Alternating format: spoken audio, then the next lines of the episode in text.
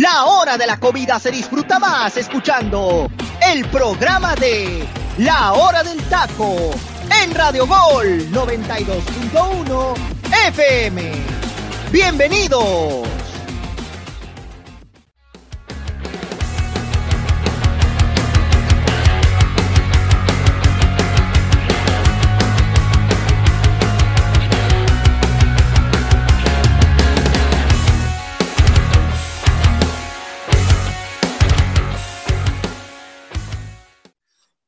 Mi gente? Bienvenidos a la emisión de inicio de semana de La Hora del Taco. Muchas gracias que está con nosotros en este lunes 15 de agosto del 2022. Mucho, pero mucho que platicar. Se fue jornada de dos clásicos, el clásico más añejo del fútbol mexicano como es el Chivas contra Atlas, el clásico capitalino, el clásico apasional, pasional literalmente de la Ciudad de México que es el América Pumas un Cruz Azul Toluca que, ay Dios mío santo, Dios mío santo, la verdad, qué arbitraje tan más espantoso. Si usted pensaba que existía el Día de Brujas en octubre, parece que se adelantó en la cancha del Estadio Azteca. Este señor Fernando Hernández, díganle por favor, díganle por favor que como que como árbitro es mejor mecánico infumable lo que presentó el señor en la cancha del Estadio Azteca. Pero bueno, tenemos mucho que platicar y arranco, ya saben, con una pregunta antes de todo esto, no sin antes mandarle un saludo a toda la gente que nos escucha ya a través de la plataforma digital de Radio Gol. Baje la aplicación vigente, totalmente gratis para ustedes. Y también agradecer a la gente que nos sigue en nuestras redes sociales, como la hora del taco oficial, en cualquier red social ahí nos encuentra. Y también en a la gente que nos escucha por Spotify. Muchísimas gracias por hacer de la hora del taco el programa de su mayor preferencia. Y le doy la bienvenida a mi panel, Freddy López, Arturo Vázquez y José Luis Macías Santa Cruz. Y empiezo contigo, mi estimado Freddy. Un abrazo para ti, mi, mi estimado. Y a ver, Freddy, tengo una pregunta muy elocuente, sobre todo por el partido de América Pumas. Y ahí te va la pregunta, mi Freddy. Que juegue, o sea, Pumas jugando con Dani Alves es ir perdiendo 1 a 0 en automático? Primero que nada, ¿qué tal, teacher? Muy buenas tardes a todos, compañeros, y buenos días para la gente que nos sigue en el Pacífico. Antes de arrancar, teacher, quiero mandarle una felicitación a mi hermano Santiago López por su cumpleaños, que, pues bueno, gracias a él eh, estamos básicamente con este tema de, los programas, ¿no? Que nos ayuda en toda la, parte eh, de, postproducción y edición. Es el editor de la hora del taco. Exactamente, el editor de la hora del taco y de los cuates del balón que nos permite salir en la plataforma de Spotify. Saludos, que sale en vivo en, en, Radio Gol.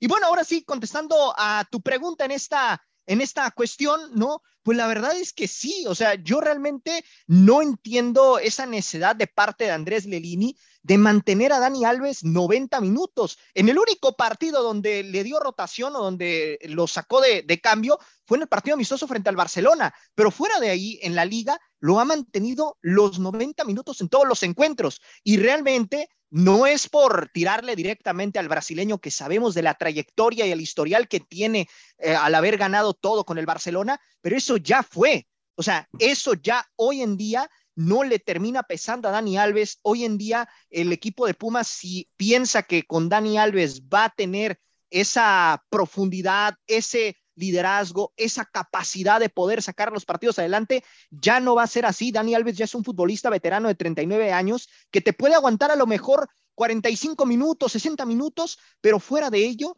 ya el brasileño no te da para más. En este partido contra el América, en el segundo tiempo prácticamente estaba caminando y yo no entendí la verdad cómo Lilini no le dio ese descanso, ¿no?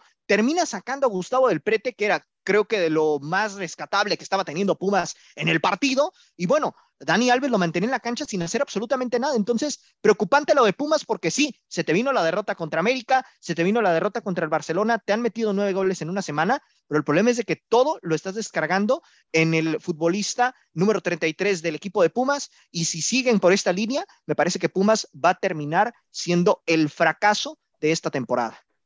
Mi estimado Tocayo, el famoso Arturo Vázquez, mejor conocido como el buen tamalero de allá de Guadalajara. Mi estimado, ¿cómo estás? Un abrazo. Oye, mi estimado Tocayo, ¿qué onda? ¿Jugar los Pumas con Dani Alves es ir perdiendo automático 1-0?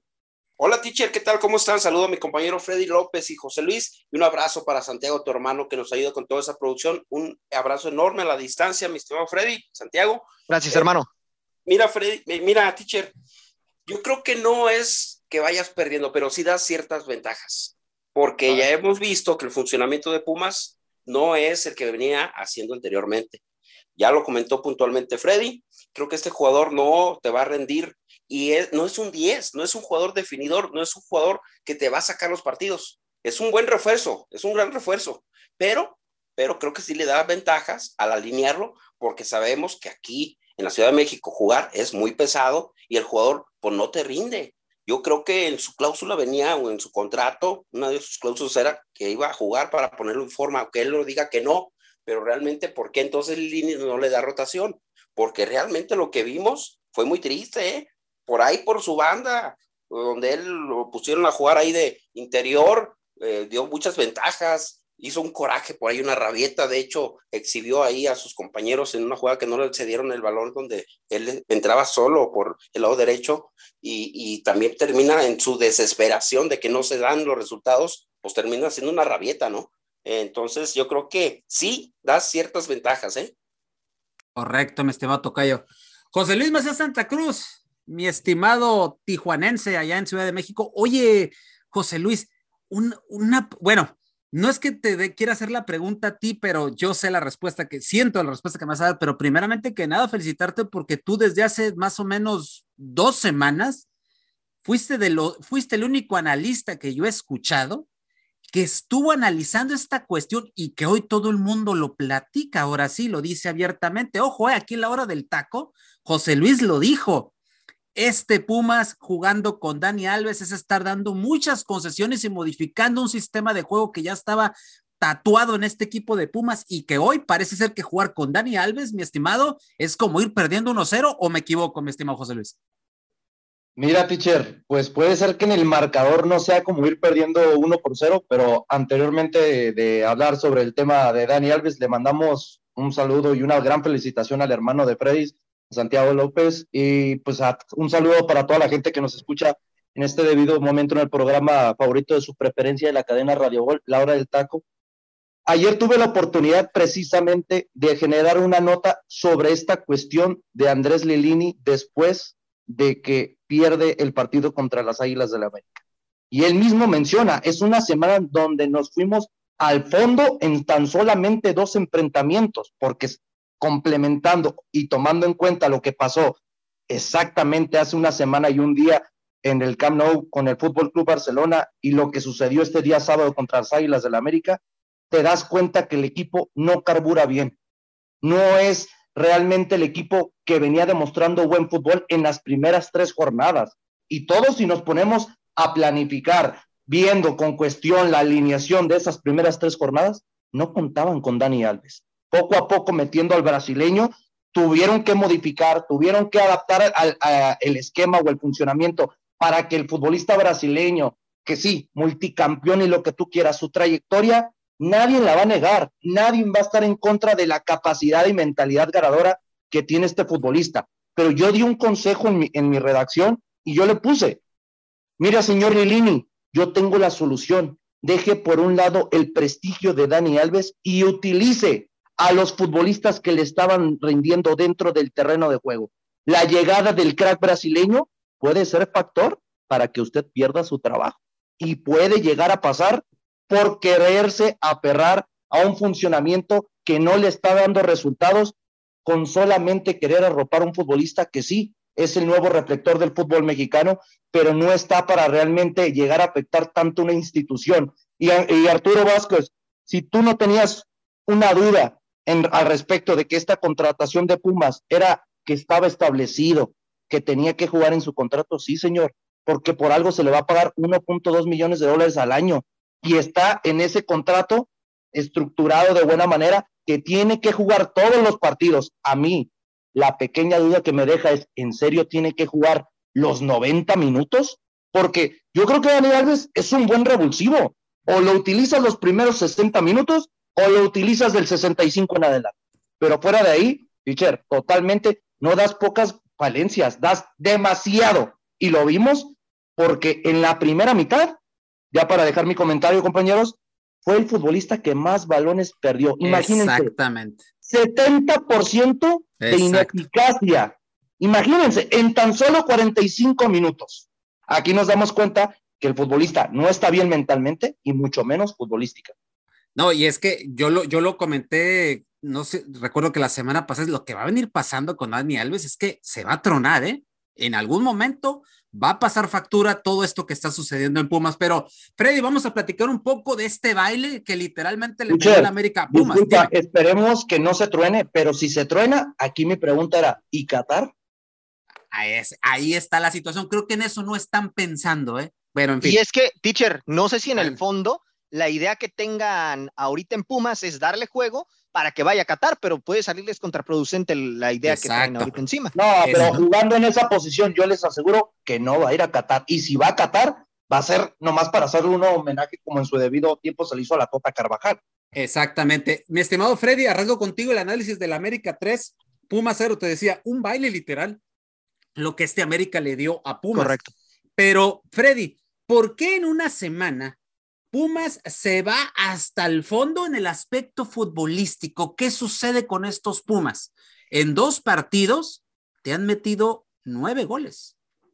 Sí, sí, sí, sí, una situación lamentable para un equipo que había arrancado relativamente bien el torneo, ¿no? Un equipo que se le veía una, una idea, digamos, antes de que Dani Alves pisara suelo mexicano. Eh, realmente aquí lo que veo con Pumas es que el problema es la cuestión de querer descargar todo en el brasileño, al menos así yo lo veo, ¿no? Eh, tratan de hacer que Dani Alves funja como ese 10 que, que reparte el juego en el terreno de juego y en cierta manera al querer darle ese protagonismo, pues hace que el equipo se desbalance, ¿no? O, se tira la maca diciendo, bueno, Dani Alves es el que tiene que lucir y todo ese rollo, digo, es mi percepción, y no terminan por explotar a futbolistas que también se trajeron para reforzar este plantel, como es el Toto Salvio, como es Gustavo del Plete, como es el mismo eh, Chino Huerta, ¿no? O sea, poco a poco eh, creo que el juego de Pumas ha recaído mucho en este jugador Dani Alves y eso pues está haciendo que el equipo pues pierde el rumbo, ¿no? Porque realmente eh, lo que decía al principio del programa, lo sostengo, ¿no? Dani Alves no te da para jugar 90 minutos y mientras Pumas no cambie esa ideología o no cambie esa eh, esperanza, ¿no? De que el brasileño te va a resolver los partidos, Pumas va a continuar por esta línea. Realmente creo que también en el aspecto de la confianza se vieron mermados tras ese 6 a 0 que recibieron de parte del Barcelona, mentalmente no supieron recuperarse y aquí es donde también vemos la, nula, o bueno, la falta de capacidad de parte de Lelini para darle vuelta a la página y hacer que sus jugadores se enfoquen 100% en lo que viene, ¿no? Perdiste contra el Barcelona, sí, es cierto, perdiste 6 a 0, no ofreciste gran cosa, ok, pero ahora tienes que enfrentar la liga, tienes un partido importante por delante como lo era este clásico eh, contra el América y a final de cuentas se vio un Pumas inoperante, un Pumas que no te, no te generó y a final de cuentas, si Pumas continúa por esta línea, lo reitero, va a ser el fracaso de la temporada. Correcto. Tocayo, eh, ¿qué hizo diferente América para golear en este clásico capitalino? ¿Cuál fue la diferencia ahora de este América? Digo, porque hace una semana le ganó a Juárez, sí, pero todavía dejó muchas dudas. ¿Y ahora qué hizo diferente el Tan Ortiz? Oh, bueno, lo que fue práctico, este equipo de América fue práctico, supo aprovechar y visualizar ahora sí que, como se dice acá en el barrio, ¿no? Ahí está la papa. Ahí está la papa, eso nos, nos dice, ahí es donde tenemos que aprovechar, por ahí meternos, aprovechar esas habilidades que el América las convirtió en fortalezas en cuanto al ataque, ¿no? Lo hemos eh, visto en Fidalgo, creo que se ha convertido en un jugador que ha ido ya encontrándole el Tan Ortiz esa confianza, dando buen fútbol, otros jugadores como también lo están haciendo eh, Henry Martín, aunque no metió gol Henry Martín, también dio un muy buen partido, ¿eh? Yo creo que aprovechó, aprovechó muy bien las circunstancias y el América no se vio así exigido, ¿eh? Realmente, teacher. Realmente, Mochoa prácticamente estaba de día de campo, ¿eh? Sí, sí, realmente que tú digas, oh, es que nos agobiaron, hubo un momento en donde Pumas este, nos presionó, no, no, no, no, no, al, al contrario, ¿eh? No tuvo la capacidad de este Pumas de reaccionar, y el América creo que se plantó muy bien. El Tan Ortiz está utilizando ya a los jugadores en sus posiciones. no les está inventando, está, está siendo este, congruente y eso al equipo le da confianza. Entonces le salió toda la América. La verdad es que los tenían contra la pared al equipo de Pumas y eso pues es mérito del técnico y los jugadores aprovechar esas oportunidades, ¿no? Mi estimado José Luis, eh, tú y yo que somos americanistas, ¿tú crees que este sea el mejor partido del Tan Ortiz en el banquillo de las Águilas del América? Tal vez no el mejor a lo largo de toda su carrera, hablando como director técnico de las Águilas del América, pero el mejor de la presente temporada sin ninguna duda, porque a, las Águilas del América fueron amo y señor del encuentro durante los 90 minutos. No vimos ni siquiera una aproximación cerca del equipo de Pumas que pudiera incomodar a la institución azul crema. Poco a poco vimos futbolistas que el que yo tengo que aplaudir, aunque no haya marcado una anotación, es Henry Martin. Si Henry Martin sigue jugando de esta manera, nos va a seguir callando la boca y seguramente va a ser el segundo delantero por debajo solamente de Raúl Alonso Jiménez. Está demostrando tener una capacidad e inteligencia futbolística hablando por la cuestión de cómo se ha sabido habilitar con cada uno de sus compañeros que lo estuvieron complementando en la zona de ataque. Me gusta muchísimo la asistencia que le da Diego Valdés, la asistencia que le da Jonathan Rodríguez, el apoyo que tiene en la jugada con Sendejas para abrir ese espacio para que Sendejas pueda hacer un tremendo golazo. Yo creo que el gol de la jornada, sin ninguna duda, el de este jovencito Alejandro Sendejas, que te mandamos saludos a todos los de Guadalajara, Arturo, incluyéndote. lo dejaron ir de Chivas, ¿no? Por ahí yo sé que lo dejaron ir de Chivas, si no me equivoco. Pero bueno. Eh, qué golazo, ¿eh? Qué golazo, de verdad. Es un golazo, es la verdad, es un golazo de crack. No porque sea un chavito, no es por inflarlo, pero un chavito que tiene esa inteligencia y esa capacidad hace este tipo de goles y demuestra, ¿no? no porque es el titular de las Águilas del la América por la banda derecha. En cuestión en línea, la verdad que todo el equipo jugó muy completo, me gustó hasta sorprendentemente lo de Néstor Araujo, pero poco a poco vimos, ¿no? Que el fútbol de las Águilas del la América fue dominador totalmente los 90 minutos y hay que aplaudirle ¿eh? A Fernando Ortiz, porque tanto se le quería despedir hace menos de una semana y media. Exacto. Lo dejaron trabajar, ahora sí, sin partiditos amistosos y ese tipo de cuestiones. ¿Y qué está pasando? Dos victorias de manera consecutiva. Así que los resultados están dando, así que también hay que tener en cuenta que al entrenador se le tiene que dejar trabajar, señores. No hay que nomás poner hashtag peratano a lo baboso. Se prepara un entrenador, sinceramente, para que tenga un proceso y inteligencia hablando, plasmando lo que se trabajó a lo largo de la semana, es dejándolo trabajar. Y el Tano Ortiz lo ha hecho de muy buena manera.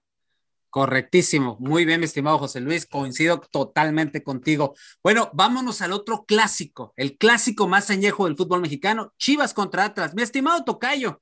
Sí. Híjole, eh, digo, antes del análisis, yo sé que traes un comentario aparte, pero me gustaría primero que dieras tu comentario y te lanzo después la pregunta. Adelante, mi Tocayo.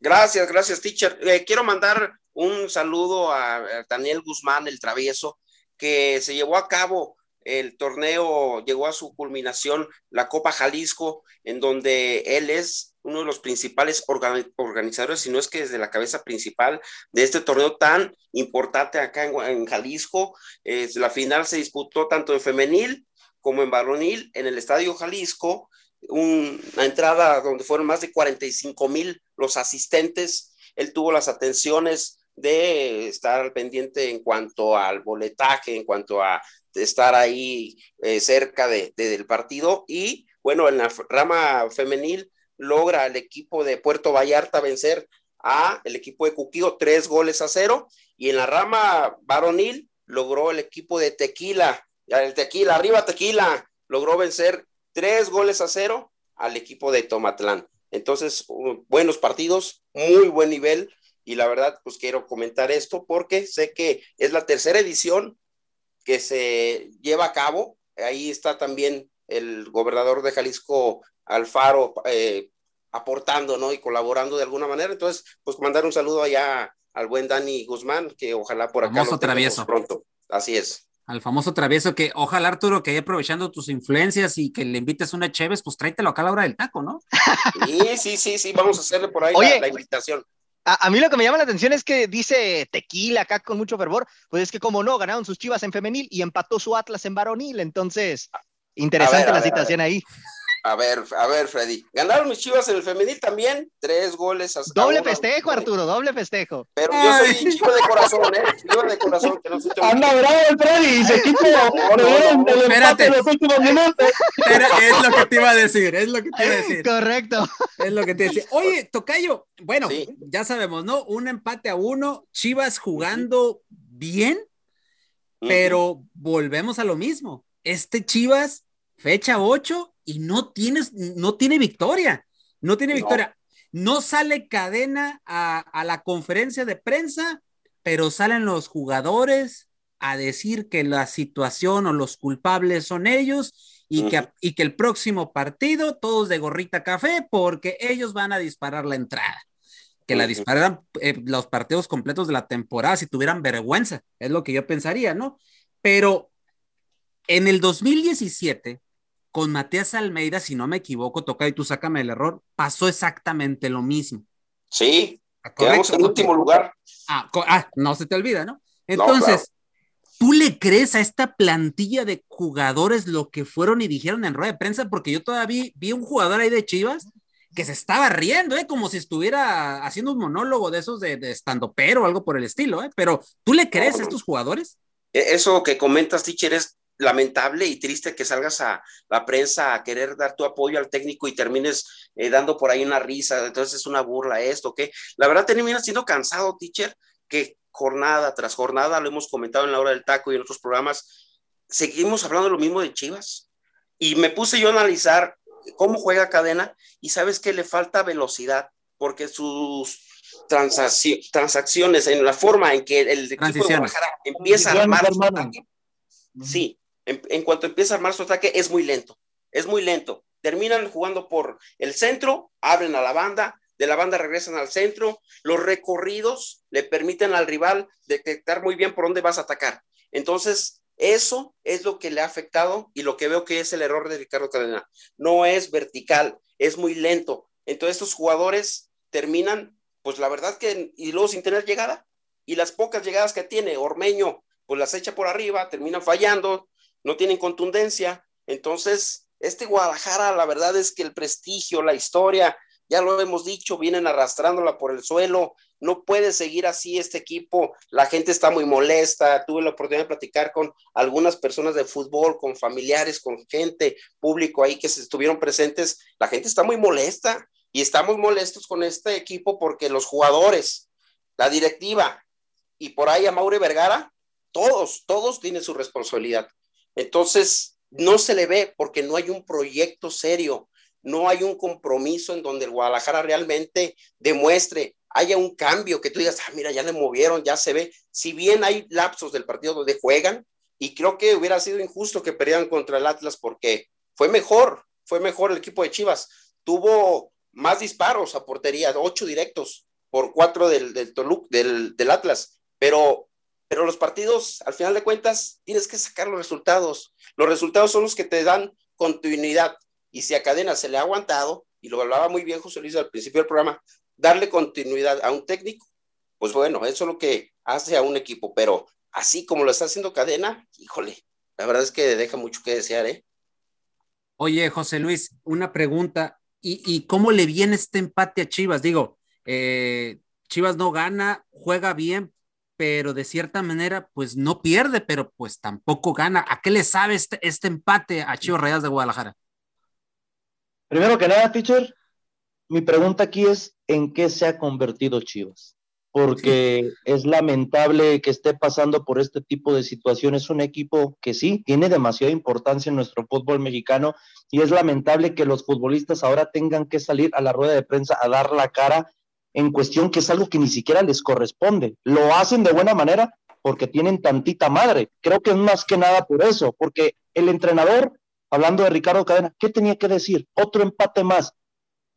Lo único que creo que pudo haber rescatado en esta conferencia de prensa es, ya metimos gol en casa. Creo que se descarta, ¿no? Ya primera anotación en el Akron en esta presente temporada, pero hablando de los futbolistas, la verdad que es lamentable, ¿no? Lo que sucedió ya después de finiquitar el encuentro terminando uno por uno. ¿Qué tiene que hacer Chivas? Yo creo que este empate le sabe a gloria, porque era un partido que siendo superior a su rival, termina cayendo una anotación por error de un futbolista que ya lo estaban matando los medios de comunicación, que ya lo estaban matando las mismas televisoras como Miguel Jiménez, pero no se acuerdan que Miguel Jiménez ha sido factor para que rescaten empates a lo largo de lo que llevamos de la temporada regular. Luego nos pasamos a la línea de cinco. Luis Olivas, bendito Luis Olivas. Yo no entiendo cómo este futbolista se le sigue dando la oportunidad sabiendo que es el Sebastián Cáceres de las, del Chivas Rayadas de Guadalajara. ¿Cómo ocasiona faltas indebidas? ¿Cómo perjudica a Chivas en la defensa?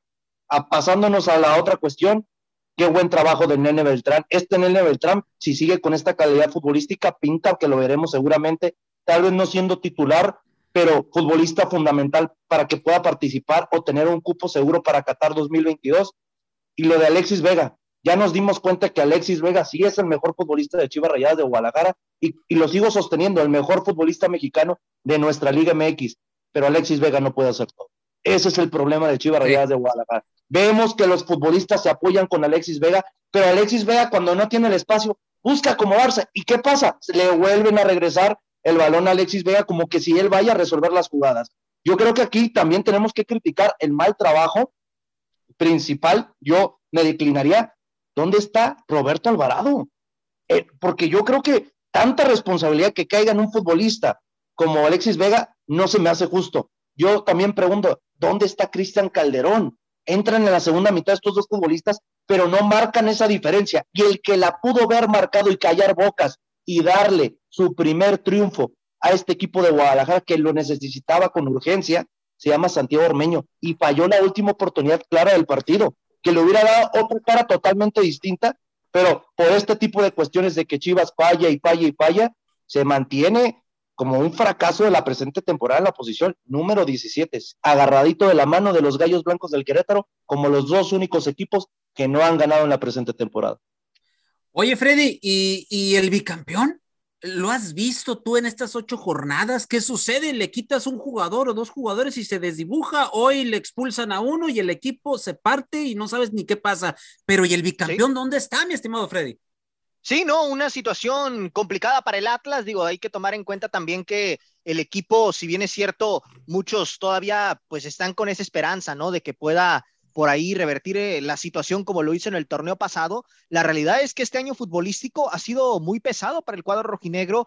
Eh, no tuvieron esa esa preparación, ¿no? De cara a tanto al clausura 2022 como a la apertura, y pues eso ya les está cobrando factura, ¿no? Realmente los futbolistas, pues poco a poco eh, van resintiendo esa, esa situación y pues es algo que se ve reflejado en la cancha, ¿no? Realmente, eh, si bien es cierto, el conjunto del Atlas tiene un plantel muy interesante, pues ya estos jugadores poco a poco con esa eh, poca preparación de cara a este torneo les empieza a pesar y pues se ve muy complicado, ¿no? Que puedan revertir la situación, si bien es cierto, mantienen la base, pero esa cuestión de, no tener una pretemporada como tal, pues hoy en día les está terminando por aniquilar en este torneo y la verdad se ve complicado porque muchos decían Julio Furch puede ser la solución, ojalá que cuando regrese le veamos otra cara al Atlas y la realidad es que no, o sea, realmente creo que el Atlas necesitaba ese respiro, ese descanso cosa que desafortunadamente para ellos pues no se les dio.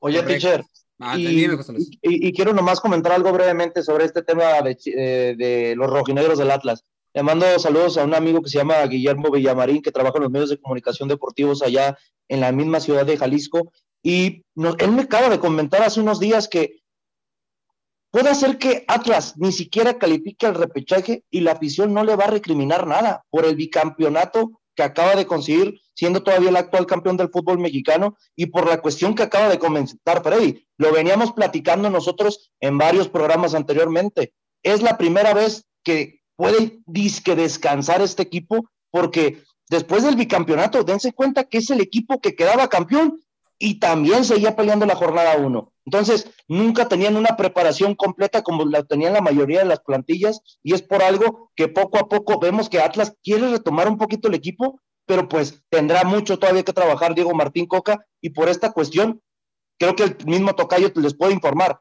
la afición del Atlas no va a justificar nada de lo que sucede en esta presente temporada. Si es un fracaso, van a decir, ah, fracasamos, pero no se les va a quitar el, pero ¿quién es el último bicampeón del fútbol mexicano? Sí, y nomás para recalcar eso que comentas tú, José Luis, también Atlas está pensando en lo que viene a futuro, ¿eh? Que son torneos internacionales. Por están pensando en la CONCACAF Liga de Campeones, hermano. Exactamente. Entonces ellos están contentos, la afición rojinegra, porque saben que este Atlas van a seguir ahora sí con un ritmo de, en cuanto a partidos ya internacionales. Entonces la afición en Guadalajara está muy tranquila por esa parte. Y lo de Chivas, ya así para terminar rápidamente, cuando un equipo no está bien arropado, con buenos jugadores, con calidad, es cuando entonces no encuentras a un buen equipo, un buen funcionamiento. Entonces, Guadalajara, que agarra de acá del tapatío, Olivas, a Sepúlveda, a, a Buquet, eh, y te traes a Flores. Pavés, hermano, Pavés. Pues, sí, este, a este Tepa González. Y cuando no tienen esa calidad, pues, pues no, o sea, son chavos de 22, 23 años que realmente no han tenido una trayectoria importante, se están formando, por lo tal, pues no te van a responder en un clásico y en un torneo en donde las exigencias y los otros equipos están bien armados. Correcto, correcto. Vamos, vamos a pasar al, al partido de Cruz Azul contra Toluca, que madre mía, eh, el partido estaba interesante de cierta manera, pero el partido después de que el arbitraje metió mano, se fue literalmente al caño todo esto, porque siendo honestos, el partido estaba muy, muy interesante, un partido donde, donde Cruz Azul parecía como que sacaba el resultado, empataba y de repente Toluca se iba para atrás. Bueno, fue un partido interesante hasta que mete mano el arbitraje. Y quiero hacer una pregunta con este, con este, con este partido antes de irnos al momento musical de la hora del taco.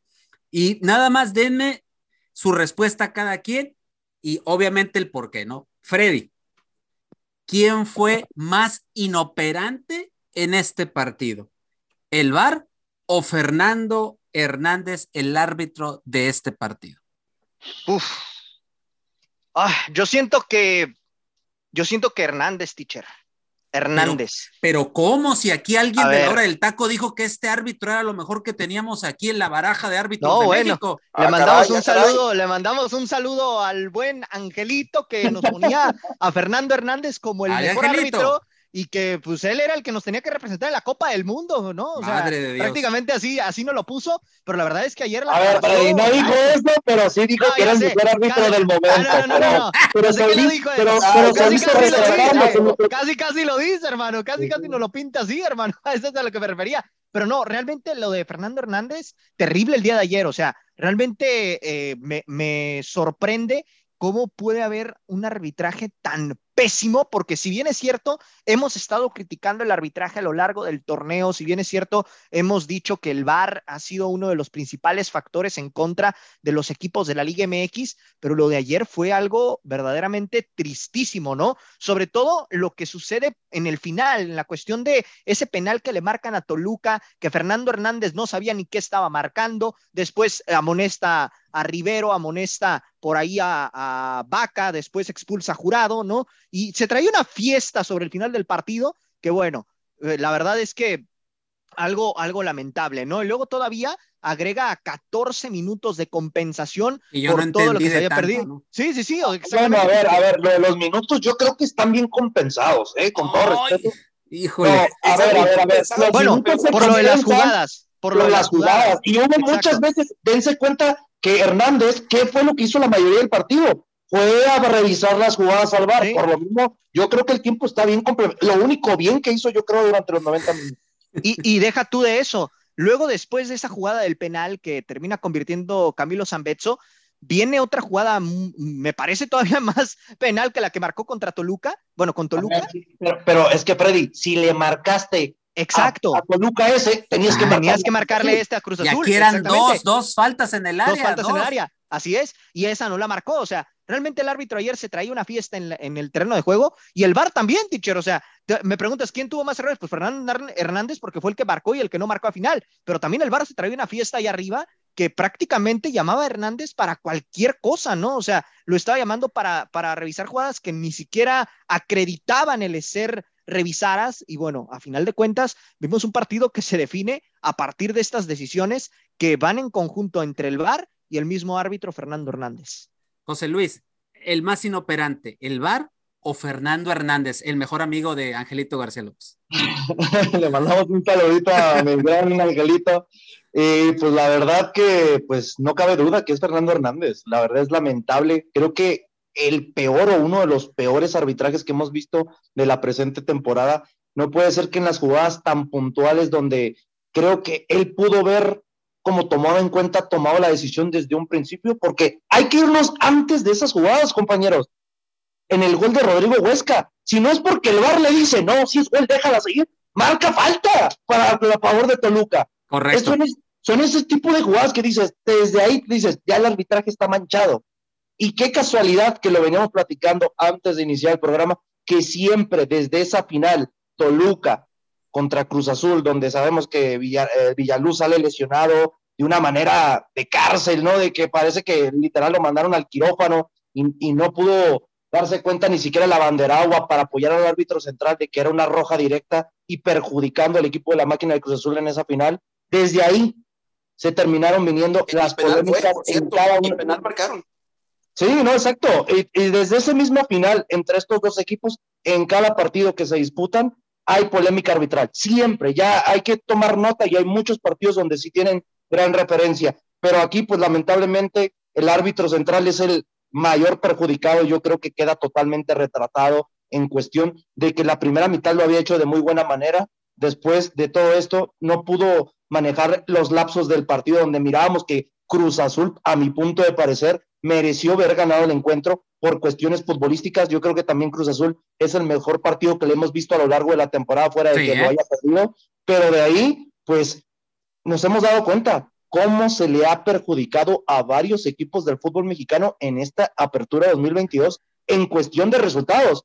Y Arturo, Arturito te puede decir en cuestión de Chivas, lo hemos de hecho con el equipo de Mazatlán también, que justamente ahorita platicaremos de ello, se le dio una gran victoria jugando de visitante, pero ¿cuántas veces no se le perjudicó jugando en casa, en el puerto, donde no pudo sacar resultados a su favor? Yo creo que ya esta mejora que se decía con Archundia va en picada y nos dimos, aquí ya es el ejemplo claro, compañeros y gente que nos escucha. Arturo Bricio no era el problema. Exactamente, y para allá iba, es para allá iba mi comentario ya nos estamos dando cuenta que Bricio no era el problema. Algo hay que trabajar de fondo, eh, algo hay que hacer. Obviamente durante la limpia, semana. Limpia, teacher, tiene que ser una limpia. Eh, hay que, en la semana, José Luis, hay que darnos a la tarea de hacer un buen programa sobre esto porque hay mucho que platicar. Me he estado enterando de muy buena información al respecto los del arbitraje. Se comenta y se dice, ahí les adelanto algo, que Archundia va a hacer un trabajo de cancha con los árbitros. Él va a ir prácticamente a darles clase de arbitraje en cancha y que después de eso sigue la gente del bar, pero no sabemos cuándo ni dónde lo vayan a aplicar. Entonces, eso es, eso es para, para iniciar esto. ¿Cuándo lo va a hacer? No lo sabemos, pero fue una de las cosas que ya se planea hacer lo más pronto posible. Tocayo, te dejo la pregunta, piénsala y después que vengamos de la rola, me la contestas. ¿Por qué este Toluca no es persistente en su manera de juego los 90 minutos, mi tocayo? Con esa pregunta regresamos después del momento musical de la hora del taco. Quédese aquí, mi gente, y ahorita regresamos. Este es el momento musical de la hora del taco.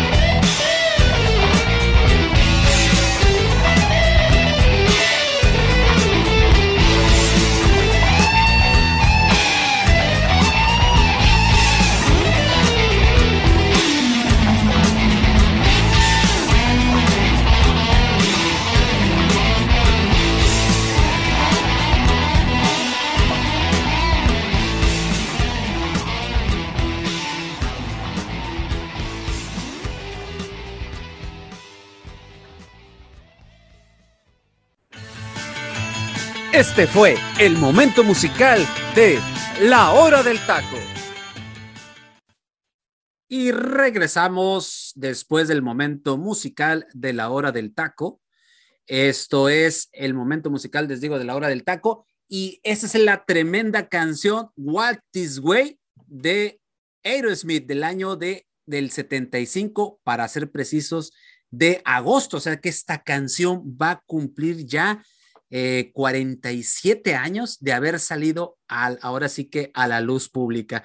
Esta canción, curiosamente, digo, para que, para que sepan ustedes, esta canción se hizo, así nada más la historia dice, eh, este señor eh, Tyler, se me fue, Steven Tyler, se me estaba yendo el nombre, Steven Tyler y Joe Perry, mientras estaban esperando la dosis de su, no voy de su, de su adicción que tenían en ese momento, eh, mientras estaban esperando eso que llegara su dealer, para que me entiendan, eh, mientras estaban haciendo eso, estaban escribiendo la canción, estaban prácticamente jugando, cuando ya después de que les llegue el dealer con la, esto y que le entran duro y sabroso a la adicción que tenían en ese momento, de ahí se fueron a grabar la canción y aquí la joya que hoy les presentamos en el momento musical de la hora del taco. Coincidencias de la vida, pero pues así es esto. A veces los músicos se prenden con ese tipo de cosas. Pero miren, afortunadamente de lo malo, lo bueno. Esta tremenda joya del año del 75, Walt This Way, que por cierto, en los años 80 hubo una versión junto con este, un grupo de rap.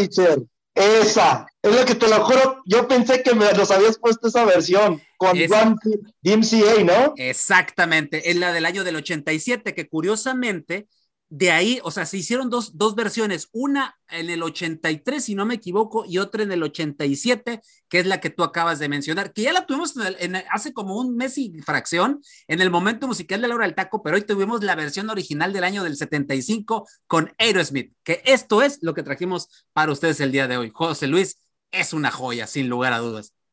Sí, la verdad, esta canción What Is Way, ¿no? Con Steven Taylor, eh, este vocalista de Aerosmith que viene haciendo las cosas muy bien, no por algo es una de las bandas de los 70s, 80s más reconocidos en los Estados Unidos y yo creo que en muchas partes del mundo, ¿no? Teniendo esa referencia como una de las bandas que nunca perdió ritmo, siempre estuvo peleando, ¿no? Por los mejores rankings de ser una de las mejores bandas del género del rock y no es por algo, ¿no? Que esta canción el día de hoy la pasamos en el programa favorito de su preferencia en la cadena Radio Gol, como es la hora del taco. Correctísimo. Y, no y esperemos que esta semana les guste los momentos musicales de la hora del taco, que son hechos específicamente para dar un pequeño respiro y obviamente disfruten del mejor análisis del fútbol, pero también de las mejores rolitas que traemos aquí en el programa. Mi tocayo, me había quedado contigo antes de irnos al momento musical de la hora del taco. Y, te había y te había preguntado, ¿por qué Toluca no es persistente con su manera de juego durante los 90 minutos? Hubo un momento, o sea, todo en primer tiempo, nada más checa este dato, mi estimado Tocayo.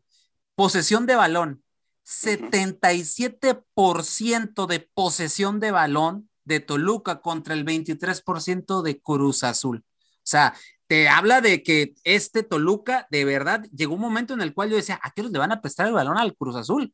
Llegó un momento que yo lo veo así, pero después Toluca baja las revoluciones y es cuando ahí recupera Cruz Azul. Pero ¿por qué Toluca no es persistente? Y al final, bien lo decía José Luis hace algunas emisiones, pidiendo la hora para que eso se acabe. Sí, me gusta lo que hace Nacho Ambriz en meter ahí a Navarro, en meter a Leo Fernández, con Meneses, le dan mucha movilidad, mucha dinámica a la media cancha del equipo de Toluca. Y si bien terminan algunos partidos pidiendo la hora, como lo comentas, teacher, es porque han tenido expulsiones hay que recordar, por ejemplo, contra Atlas, eh, que empezó muy bien ganando y termina viéndose afectado por expulsiones. Eh, realmente este equipo de Toluca han perdido solamente un partido y empatado dos. Y en esos dos partidos donde han empatado, eh, es porque han tenido indisciplinas dentro de la cancha y terminan viéndose afectados con algún expulsado. Entonces, por eso no le da esa, este, ahora sí que ser un equipo sólido, ¿no? En su sistema de juego. Entonces, eso termina afectando al equipo de, Toluca. Y a mí me gustó mucho, ¿eh? Como jugó Toluca, la verdad. Creo que dio muy buen partido, para mi gusto. Creo que también aprovecha las circunstancias y los errores del árbitro y del VAR, pues ya los comentaron ustedes muy puntualmente, pero eso es lo que por momentos Toluca baja su nivel, se regocija, empieza a querer manejar el partido porque se ven con un, menos, un jugador menos en el terreno de juego. Teacher, y nomás quería comentar algo breve, ¿eh? Fuera de este resultado a favor del equipo de los Diablos Rojos, yo sigo sin creer en este Toluca. Nos hemos dado cuenta que este equipo es equipo de 45 minutos. Te juega espectacular durante los primeros lapsos, pero luego vemos que el equipo Nacho Ambriz no le rinde de la misma manera y ha sido la cuestión, ¿no? Por la cual, bien lo veníamos mencionando, que termina pidiendo la hora o por cuestión de malos rendimientos del equipo contrario termina sacando buenos resultados. Correcto. Nos vamos a pasar a los próximos, a los otros partidos, porque si no, no va a alcanzar el tiempo. Mi estimado José Luis, tus tigres, no, no son tus tigres, ¿verdad? Pero los tigres de tu André Pierre Guignac de Macías, o sea, ahí sí ya puedo decir la frase. Este, oye, otro partido que ganan, lo ganan bien, con no con autoridad, pero pues se ven muy superiores al cuadro, al cuadro lagunero de Santos, pero otra expulsión de nueva cuenta ganan, dominan, pero al final otra vez empiezas como a que medio sufrir y entre que ensucian el partido, entre que lo hacen, lo hacen todo así como que muy canchero, muy sudamericano el asunto para bajar las revoluciones del otro equipo, etcétera. Pero ¿por qué, ¿por qué pasar esto por estas situaciones si lo puedes ganar con autoridad durante los 90 minutos, mi estimado? Aquí la cuestión, teacher, de que el equipo más canchero que tenemos en el fútbol mexicano es el equipo de los Tigres. Y lo ha venido demostrando en esta presente temporada cuando logra sacar resultados a su favor, que le mando un abrazote a mi compañero Freddy, que por favor no llores, hermano. Qué buen partido de Vladimir Loroña. La verdad que qué, qué mala es Cierto, ¿eh? Ya ni me digas, ¿eh? Ya ni me cierto de Tigres. Yo creo, yo creo que es una baja súper sensible para Cholos por esa banda y es algo que abre súper fuerte en cuestión de que era algo que necesitaba el equipo de Tirs y nosotros lo veníamos platicando. Y cuando se oficializa, también en este programa dijimos, algo que le va a ayudar a fortalecer esa banda derecha va a ser la llegada de Vladimir Loroña, utilizando un lateral por derecha de manera nominal, no teniendo a Aquino en una posición donde no puede caracterizar su fútbol. Así que la verdad que muy buen acierto por parte de Tigres. Más le aplaudiría a Miguel Herrera si es el técnico que realmente lo pidió pedir. Pero en cuestión, teacher, yo creo que fuera de este funcionamiento que hemos visto últimamente de, Tigres, que ha sido más resultadista que futbolístico, hay que aplaudir dos grandes cosas. Y yo creo que la principal que tiene que rescatar, y va a estar súper contenta la afición de Tigres, que jugadorazo tiene.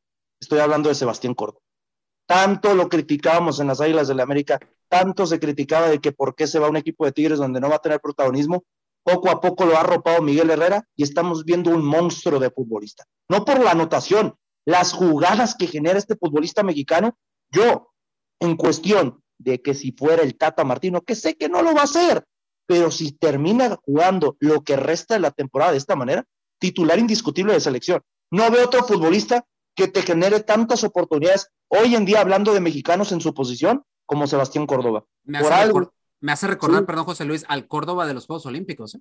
Sí, no, estamos viendo la, la misma versión, teacher. Yo no creo que tuviéramos que buscar si es menor o mayor, ¿no? La calidad que está demostrando en este momento en cuestión en comparado a lo que demostró en esos Juegos Olímpicos del año pasado, pero lo de Córdoba, la verdad que es monstruoso, está jugando de una manera espectacular y muy bien arropado, ¿no? Teniendo futbolistas que lo han sabido complementar de tres, de tres cuartos de cancha hacia adelante, igualmente que en el medio campo. Lamentablemente la, expulsión de Rafael Carioca, como mencionabas, le perjudica al equipo de Tigres, pero supo manejar muy bien los lapsos del partido, como es este equipo que se ha caracterizado por ser un equipo defensivo, y qué injusto por el equipo de Santos, ¿eh? porque les fue a jugar al tú por tú a Tigres, lamentablemente la figura fue Nahuel Guzmán, el tan criticado patón, fue la figura para mí en cuestión del partido, cosa que también para mí en cuestión por el lado de Santos, la figura es Carlos Acevedo, porque si no hubiera sido por Carlos Acevedo, creo que estaríamos hablando de un 4 por 0, ¿eh? fácilmente.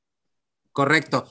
Y otro partido, mi estimado Freddy, Mazatlán le pasa por encima al cuadro Esmeralda de León por 3 a 0. Tres goles en 12 minutos. Vaya defensa la de León, ¿eh? Ocho goles en dos partidos, ¿eh? Oye, Freddy, discúlpame, Oye, y fui el único que lo dijo, ¿eh? Exacto. Solamente yo dije que Mazatlán ganaba. Te tengo que aplaudir, con todo respeto. No, no, no, Freddy, Freddy, andas, andas derecho ¿eh? en, este torneo, ¿eh? La verdad, andas derecho. Lamentablemente también el de Cholo le acerté, teacher, pero bueno. ok, sí. Oye, oye, Freddy, pero mira, Paiva eh, dice que repitió la alineación contra Mazatán para darle confianza y que dice que para él es increíble lo mal que juega la defensa y obviamente todo el equipo, ¿no? Por, o sea, prácticamente está evidenciando a sus jugadores, está diciendo que no están haciendo lo que les pide. ¿Se la van a cobrar los jugadores a Renato Paiva en, el cuadro Esmeralda? Pues no se me haría raro, digo, tomando en cuenta que ya sabemos que los equipos le tienen las camitas a los entrenadores al escuchar estas declaraciones, dudo mucho que el equipo le vaya a responder. Correcto. Ahí está, ahí está el vivo ejemplo, el caso de Ariel Holland, ¿no? Recientemente, entonces, pues bueno, con estas declaraciones, evidentemente, los futbolistas lo que van a querer es sacar al entrenador a como de lugar, ¿no? Porque León había arrancado bien, teacher. O sea, la realidad es que este cuadro Esmeralda había mantenido la estructura que ha venido manejando durante años. El problema es de que, pues, el equipo poco a poco se empezó a caer a pedazos, ¿no? Creo que a partir de, de esa derrota contra Monterrey la semana pasada, les dio fuerte en el, estado anímico. Y bueno, la realidad es que en este partido contra Mazatlán se vieron inoperantes, un equipo sin idea, un equipo que cometía errores muy infantiles en defensa y que Mazatlán pues definió el partido en 15 minutos, ¿no? O sea, esto también fue algo increíble porque de hecho en el programa del viernes yo mencionaba que este Mazatlán podía dar la campanada porque este León venía golpeado anímicamente por esa derrota ante Monterrey, pero nunca me imaginé que Mazatlán le fuera a pegar 3 a 0, ¿no? Entonces, algo realmente complicado para el cuadro Esmeralda y por Mazatlán, pues ahí va, ¿no? Le gana Chivas, le gana León y ahí poco a poco está tratando de escalar peldaños y pues a ver, a ver si se termina metiendo, ¿no? No hay que inflarle el globo, obviamente, porque son apenas dos victorias, pero creo que si mantiene esta línea caballero, puede aspirar a cosas interesantes. Pero Freddy, Mazatlán no ha jugado mal en el torneo, ¿eh? Sí, correcto. Los resultados no se le habían dado. Exactamente. y alguien que me está que me está gustando cómo está jugando y creo que José Luis va a coincidir conmigo. Lo, quieren que está haciendo, lo que está haciendo Nicolás Benedetti. lo que está haciendo Benedetti, pero cosa curiosa, José Luis, no se ha lesionado, está jugando bien, ya lleva varios goles.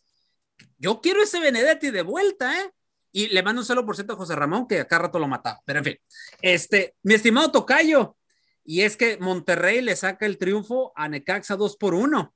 Y se aplicó la famosa ley del ex, ¿no? Oye, mi estimado Tocayo, ¿será Monterrey el equipo a vencer en este torneo? bueno, sin duda alguna, Monterrey es de las plantillas, sino, es la más cara junto con Tigres. Entonces es un equipo favorito y, lo está haciendo bien, ¿eh? Lo está haciendo bien, ahora sí le está encontrando. Este, ay, híjole, ¿qué te puedo decir? Es que hay jugadores, por ejemplo, este Aguirre, que si bien la ley del, ex, ¿no? Eh, se encuentra con el gol, tiene jugadores de alta calidad como es Berterame, eh, Funes Mori, que están, o sea, si tú te das cuenta, estos jugadores son letales, son letales. Y luego estás viendo este Arturito González, que está haciendo goles, ¿no? Ojo, Tata, ojo, Tata. con todo respeto, compañero, discúlpenme, ahorita, con lo que está demostrando Ponchito González. Y aunque mucha gente me mate, me digo, es el 10 de la selección mexicana. ¿eh? Sí, no, no, es que lo que está haciendo es realmente, pues te, te, hace goles, eh, te roba balones, te arma juegos. Entonces, realmente este equipo de Monterrey, sin duda alguna, teacher, es un candidato para el título, ¿eh? Así es, así es. Oye, y bueno, mi estimado Freddy, pues, ¿qué te puedo decir? Un 3 a 3 que creo que no te cayó muy bien y le cayó muy bien a, la gente de Tijuana y más en las situaciones de este fin de semana que se vieron acá en Baja California con lo ya sucedió con las situaciones, pero que todos esperaban aquí en Tijuana y en Baja que, por lo menos hubiera, hubo un buen partido de fútbol, eso no hay que negarlo, pero ¿por qué Cholos es alcanzado por Puebla? Dime, ¿qué fue lo que sucedió para que un Puebla que no baja los brazos durante 90 minutos? Correcto. Y un Cholos que de cierta manera quiso cerrar el partido, pero no le salió. No le salió. Oye, pero llevaban ventaja de dos goles. ¿Qué pasó? sí, sí, sí, sí. Aquí la, aquí la cuestión, y lo comentaba en el programa pasado, ¿no? Quien dijera que Puebla era un rival a modo para que Tijuana continuara cosechando victorias en casa, estaba en un error tremendo, ¿no? Realmente este Puebla te compite de local y te compite de visitante, ya es algo constante en el cuadro del Arcamón. Y bueno, eso termina, termina sucediendo, ¿no? A final de cuentas, eh, pues por ahí se da el debut de Josie Daltidor, que también lo mataban, decían que iba a ser un fracaso, bueno, ya metió gol, desafortunadamente contra Tijuana, y le pero bueno, pegó tremendo pisotón al Exactamente, exactamente. un gol al estilo Josie Daltidor, ¿eh? Así es. A ver, parece tanque.